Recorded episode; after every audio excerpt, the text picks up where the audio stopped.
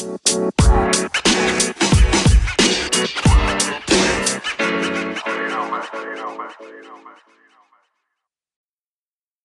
утром опять пришел в храм Иисус. И весь народ шел к нему. Он сел и учил их. Тут книжники и фарисеи привели к нему женщину, взятую в прелюбодеянии, и, поставив ее посреди, сказали ему, «Учитель, эта женщина взята в прелюбодеяние, а Моисей в законе заповедал нам побивать таких камнями. Ты что скажешь?» Говорили же это, искушая его, чтобы найти что-нибудь к обвинению его. Но Иисус, наклонившись низко, писал перстом на земле, не обращая на них внимания. Когда же продолжали спрашивать его, он, восклонившись, сказал им, «Кто из вас без греха, первый брось на нее камень». И опять наклонившись, низко писал на земле. Они же, услышав то, и, будучи обличаемы совестью, стали уходить один за другим, начиная от старших до последних. И остался один Иисус и женщина, стоящая посреди. Иисус, восклонившись и не видя никого, кроме женщины, сказал ей, «Женщина, где твои обвинители? Никто не осудил тебя?» Она отвечала, «Никто, Господи». Иисус сказал ей, «И я не осуждаю тебя. Иди и впредь не греши». Служение Иисуса было тесно связано с противостоянием. И как мы читаем, и, наверное, особенно даже мы читаем это в Евангелии от Иоанна, где ему очень даже остро приходится противостоять с, книжниками и фарисеями. И каждая встреча, она была связана с, с острыми словами в отношении Иисуса, с каким-то подвохом, и на самом деле весьма таким тоже жестким отношением со стороны Иисуса в ответ. То есть это была конфронтация. Иисус пришел в храм, учил, был занят своим делом, и к нему подошли, и сразу же э, он чувствует, что подходит к нему вот эта группа людей, и однозначно сейчас будет противостояние. Потому что это было неоднократно. И мы об этом читаем в Священном Писании и в других отрывках. Это из Марка. А на самом деле и в других э, такой же отрывок мы читаем. «Вышли фарисеи и начали с ним спорить, и требовали от него знамения с неба, искушая его». Это была их обычная практика спорить с ним.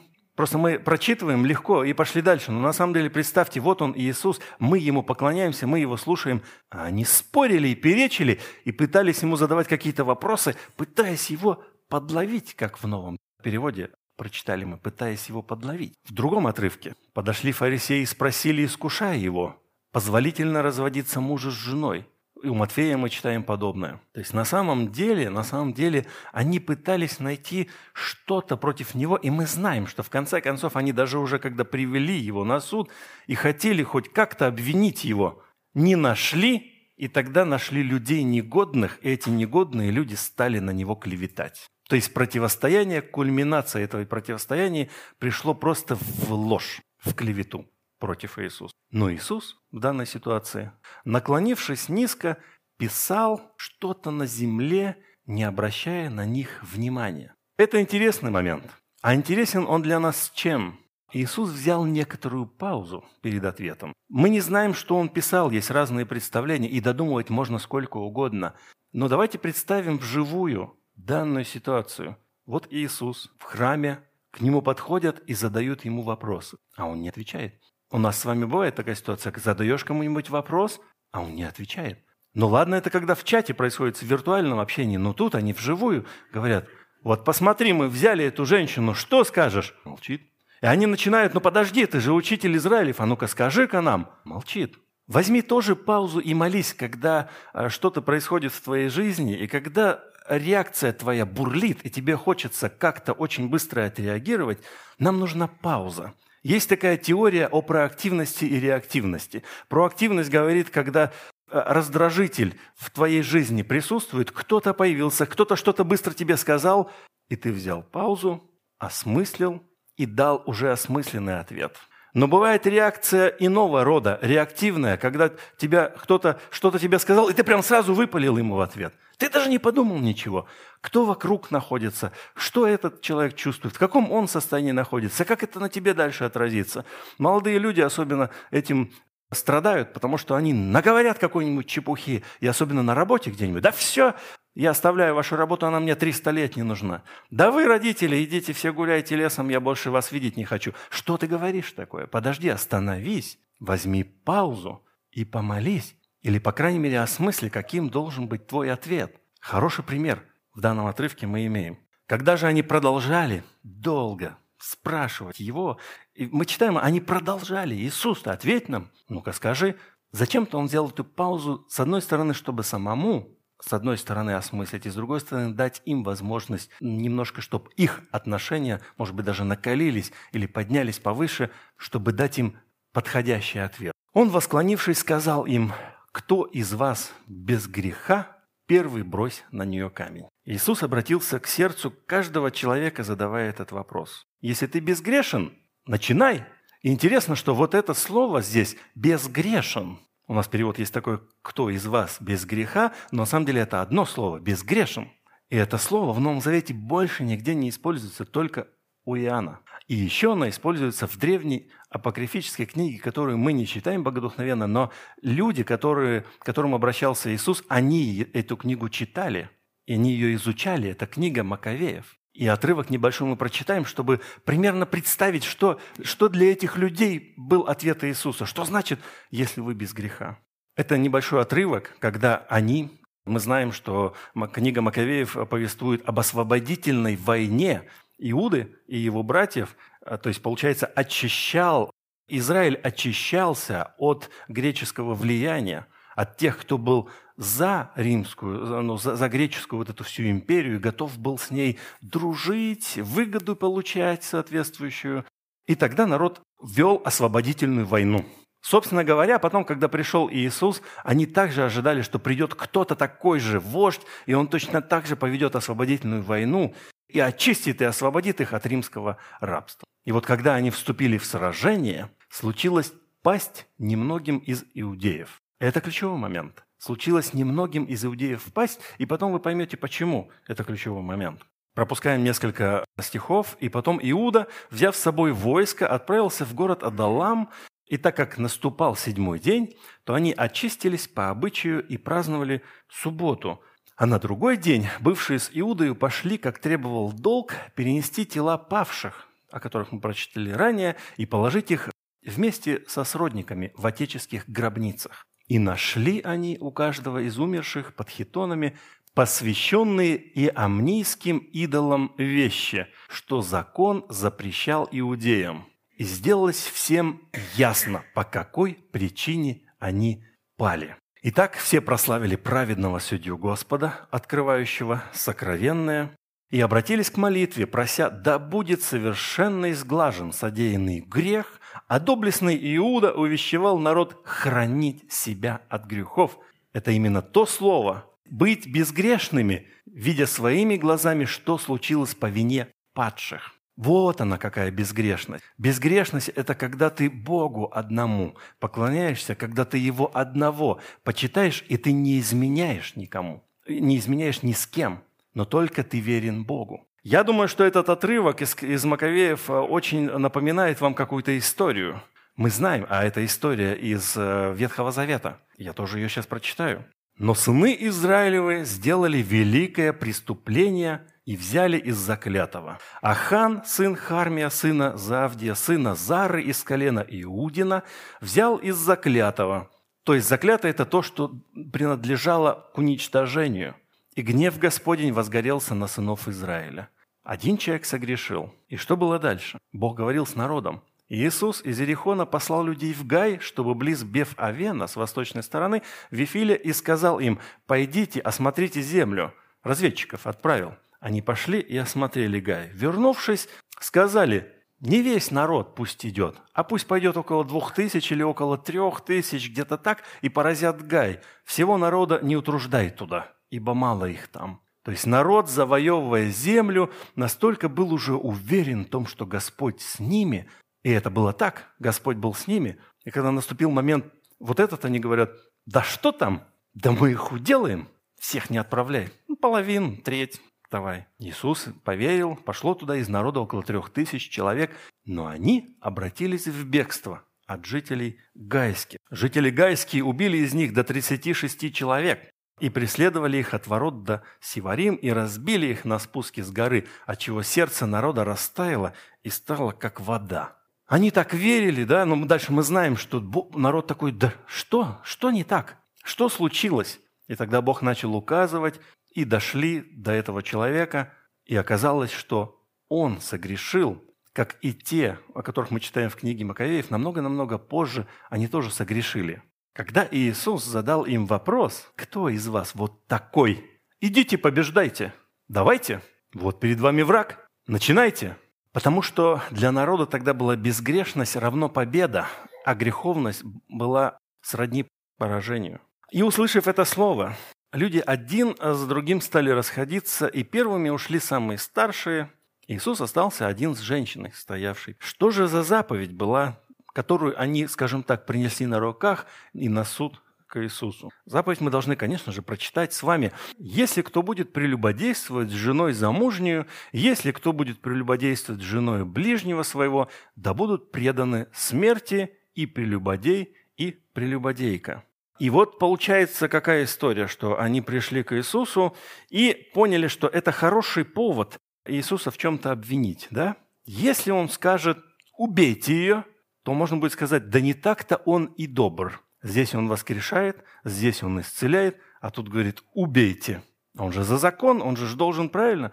А если он скажет, нет, помилуйте ее, тогда как, подожди, закон велит нам поступать так. Иисус дает очень интересный ответ. Ну, мы говорим в стиле Соломонова решения. Да? Конечно же, Соломон и Иисус. Большая разница. Но тем не менее, вот этот ответ, он очень мощный был для людей, так что они просто разошлись. И в целом, на самом деле, это как противоречие. Они-то разошлись, но они, наверное, думали, подождите, как бы, а что делать-то в таком случае? То есть, э, а что делать-то нам? И, наверное, чуть-чуть позже, уже в послании к римлянам, мы можем найти ответ. «Ибо заповеди не прелюбодействуй, не убивай, не кради, не лжесвидетельствуй, не пожелай чужого, и все другие заключается в всем слове «люби ближнего твоего, как самого себя».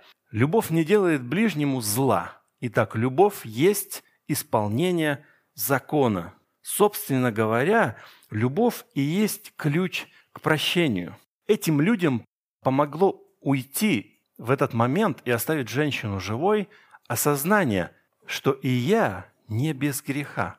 Так-то они шли с другим настроением совсем – но к ним пришло осознание, а я-то на самом деле что-то имею, я-то несовершен.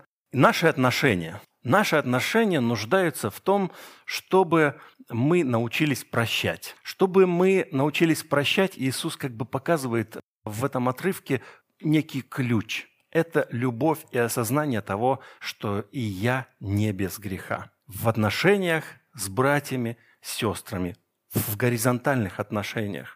Петр подходит к Иисусу и говорит, «Господи, сколько раз прощать брату моему, согрешающему против меня? До семи ли раз?» То есть было все очень понятно. «Смотри, друг, я уже шесть раз тебя простил. Еще один и все. И никаких шансов больше не будет у тебя. Это мне очень напоминает тот счет, который мы перед детьми открываем. Раз, я говорю раз, я предупреждаю, да, я говорю два, смотри уже, ого-го, прям уже красный загорается, внутри, ну все, пойдем, я тебя буду наказывать. И вот мне кажется, что у Петра это пример звучало так, ну шесть раз я тебя простил, но на седьмой мне придется тебя убить. Ну а какой вариант-то еще? Только убить остается, да? Иисус ему говорит, а, не говорю тебе до семи, но до семижды, семидесяти раз. То есть на самом-то деле вообще постоянно. И я думаю, откуда вопрос-то появился у Петра. Петр ходит, слушает все, и в какой-то момент у него происходит в голове борьба такая. Знаете, он как бы, я-то научен вот так, семь раз, как бы есть такое там правило, все. Но Иисус как-то все учит и учит, учит иному, и это как-то как расходится с тем, что я привык делать и думать. И он говорит, Иисус, ну-ка вот у меня появилось сомнение, помоги понять. Иисус говорит, молодец, ну не семь, а умножь еще на семьдесят. А у пальцев у Петра уж только нет. На ногах ничего не поможет. То есть э, рыбак считать не умеет, соответственно, как бы все. Придется прощать навсегда. Вот это дела, да? Прощать всегда. А что помогает прощать нам, братьев? Осознание того, что и я не без греха.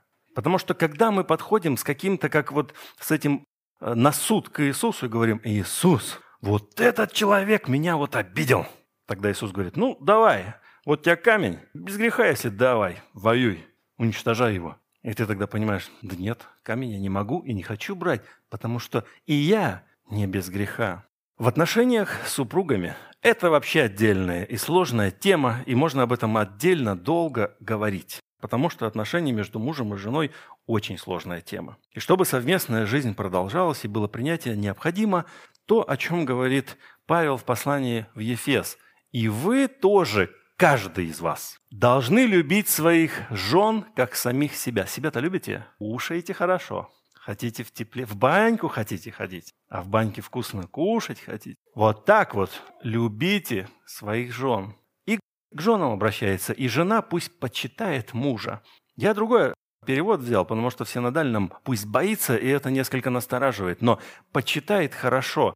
Очень важный момент, когда жена во всей своей жизни она почитает мужа, когда дети, возмущаясь, говорят «Вот, папа!» а Она говорит «Нет, папа на самом деле главный». Даже если ты с ним не согласен, она ставит авторитет э, его э, превыше. И это и есть вот эта роль, о которой говорит Павел. А мужчина, если он не будет любить свою женщину, у них ничего не получится. Я каждый раз и постоянно повторяю, женщину нужно любить, потому что у всех свои тараканы. И ты можешь долго жить и любить только, э, вернее, долго жить только с тем, кого ты любишь. Поэтому в взаимоотношениях с мужчиной и женщиной очень много терок происходит в быту.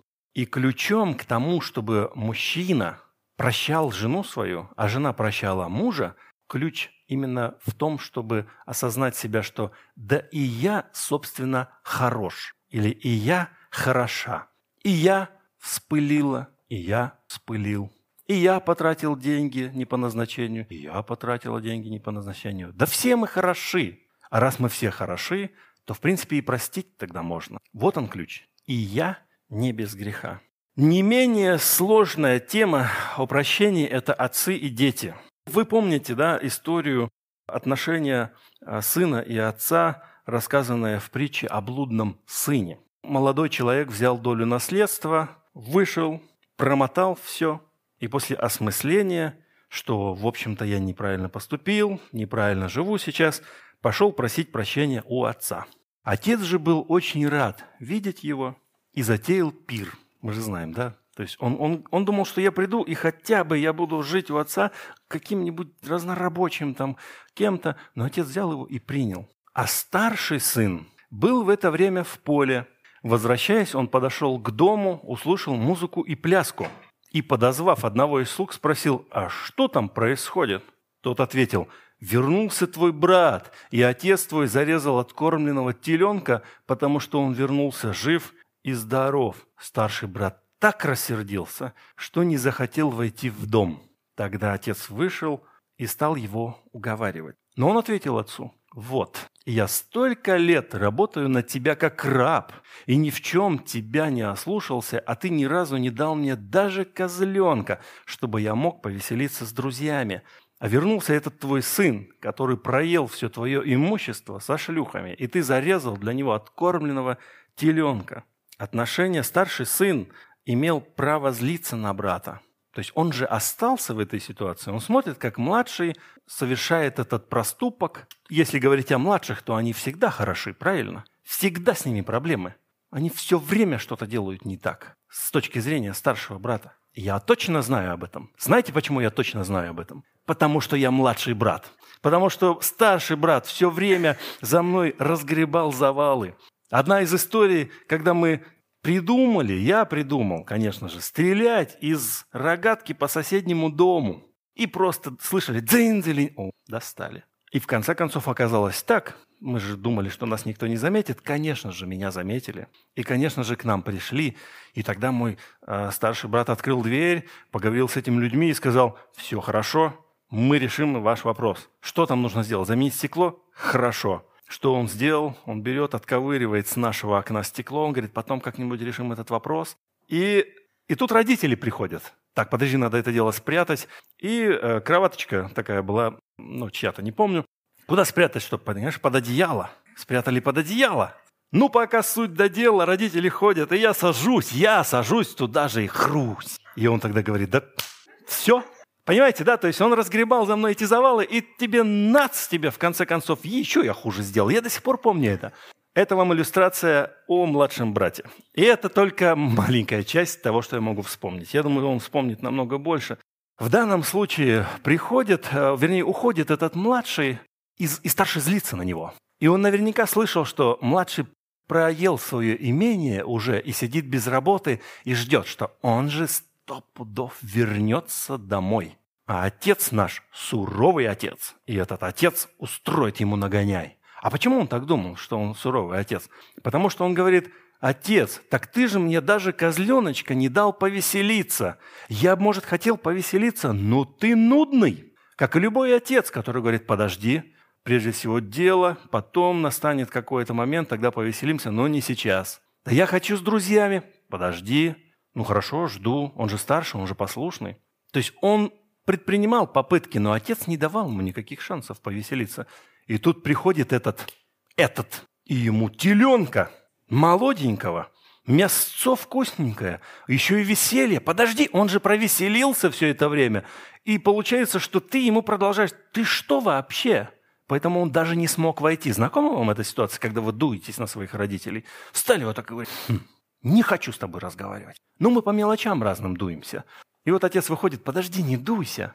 Он, да, да вот посмотри, этот вот, брат, и ты вот так. Тогда отец ему говорит, подожди, ты должен понять, он погибал, и теперь он жив. Вот в этом суть. Что может помочь этому старшему брату, да как и нам с вами, старшим и младшим, понять и простить? Это осознание того, что да на самом-то деле и я-то хорош, а я-то чего-то ждал, а я-то хотел какого-то наказания ему. И сейчас против отца я пошел. И если вот воспользоваться этим ключом и простить младшего брата, то тогда отношения с отцом восстановятся. И вот я обращаюсь к каждому из вас. Я много раз слышу истории о том, что родители остаются непрощенными. И это большая проблема. И мы в своей жизни иногда с детьми поступаем так, потому что это правильно и нужно, но они реагируют совсем иначе. Но бывает так, что мы действительно не правы. И вы, конечно, в этот момент необходимо просить прощения отцам и матерям. Бывает и такое, конечно же. Но кто-то делает первый шаг. Если вы, будучи ребенком, или, может быть, родители слушают, то осознайте, что и вы не без греха, и пусть это будет ключом к прощению сегодня. А о прощении Иисус нам очень хорошо повествовал, насколько оно важно в нашей, для нашей жизни. И когда вы стоите и молитесь, Прощайте все, что против кого-то имеете, чтобы и Отец ваш Небесный простил вам ваши грехи. А мы можем с вами сказать, что это нелегко, но Иисус показал, как это можно сделать. И Он показал невозможное. Давайте прочитаем это невозможное. Когда пришли на место, называемое череп, распяли там Иисуса и преступников одного справа, а другого слева от него. Ну, мы помним, да, все это а кто-то говорил, о, смотрите, он всех спасал, себя спасти не может. Уже в этот вот момент. Знаете, иногда что-то в нашей жизни происходит, и нам больно. А еще говорят, ха-ха-ха, я говорил, ага, ты получишь ведь. Вот ты получаешь. Я вам скажу, в нашей жизни даже была история, когда мы со своей женой боролись с онкологией, и нашлись люди верующие, добрые, которые сказали, это Бог что-то с вами говорит. Никогда больше так не Никому никогда не говорите, потому что вы не знаете, что Бог говорит. Это, это отношение человека с Богом. Если в, в его жизни что-то произошло, никогда не судите, что нужно, чтобы этот человек услышал. Но вот Иисусу говорили тогда, ты говорил, что ты можешь себя, так сойди с креста. Ты же можешь все, сойди с креста. И вот они распяли его в конце концов. Иисус говорит, Отец, прости им, они не понимают, что и нам кажется, что это невозможно. Но представьте, что вас просто, ну, вот вас распяли, и вы говорите, Господи, прости. Но в вашем текущем состоянии вы разве в состоянии это сделать? Я думаю, что на самом деле да. Да, потому что Бог дает силы поступить так, и мы читаем такую историю э, в Деяниях, когда человек по имени Стефан свидетельствовал, рассказывал об Иисусе, Книжники, фарисеи, первосвященники закрывали уши свои и говорили «убить его!» И в конце концов вывели его и стали побивать камнями. Преклонив колени, он воскликнул громким голосом «Господи, не вмени им греха сего!» И сказал сие почил. Значит, можно не только Иисусу прощать, не только Иисусу являть вот эту силу прощения. Понятное дело, что и очевидно, и мы это исповедуем, что в Иисусе не было греха. И поэтому мы можем сказать, легко ему было на кресте сказать, «Отец, прости им, ну ты же Бог». Но он был и сто процентов человек, ему было точно так же больно, ему было точно так же обидно. И даже в какой-то момент он кричал, «Господи, Господи, почему ты оставил меня одного?» Потому что у него какое-то было средоточие, одиночество на тот момент, обиды, боли, потому что он боль всего мира взял на себя в тот момент. Но мы видим дальше, что, оказывается, христиане и первые христиане, один из первых мучеников, о котором мы читаем, он тоже так поступил. Это значит, что верующие в Иисуса Христа имеют силу прощать. Какое-то у них мышление другое становится, и они понимают, что да на самом деле то зло, которое они делают, это потому, что они не знают, что делают. И когда мы можем общаться с кем-то, и этот человек делает зло по отношению к нам, а, наверное, самый правильный момент, он не понимает, что он делает. Он просто не, он просто не осознает. Да он и не понимает, ни моих чувств не понимает. И шанс и мне выйти из этой ситуации – это простить. Потому что и я в свое время тоже не понимал я тоже делал какие-то дела нехорошие. Да и сегодня не все мои дела хороши. Поэтому как бы понять и простить. Подняв голову, он спросил ее, «Женщина, где они все? Никто тебя не осудил?» «Никто, господин мой», — сказала она. «И я тебя не осуждаю», — сказал Иисус, «ступай и больше не греши». И вот сегодня у нас с вами осмысление того, что женщина была спасена именно вот этим – и я не без греха, подумал каждый, начиная с пожилых, они оставили это дело и ушли. Если в нашей жизни сейчас есть камень, на кого-то занесенный, то это самое время осмыслить, ну, собственно, и я-то хорош, и я не без греха. Так была спасена женщина любовью, мудростью, и жертву Иисуса каждый из нас также спасен. Иногда на прощение уходят годы, Конечно, это понятно. Иногда боль настолько сильная, что даже если ты имеешь этот ключ, прям сразу же не провернуть. Нужно время. Нужно время, может быть, годы, а может быть и десятилетия.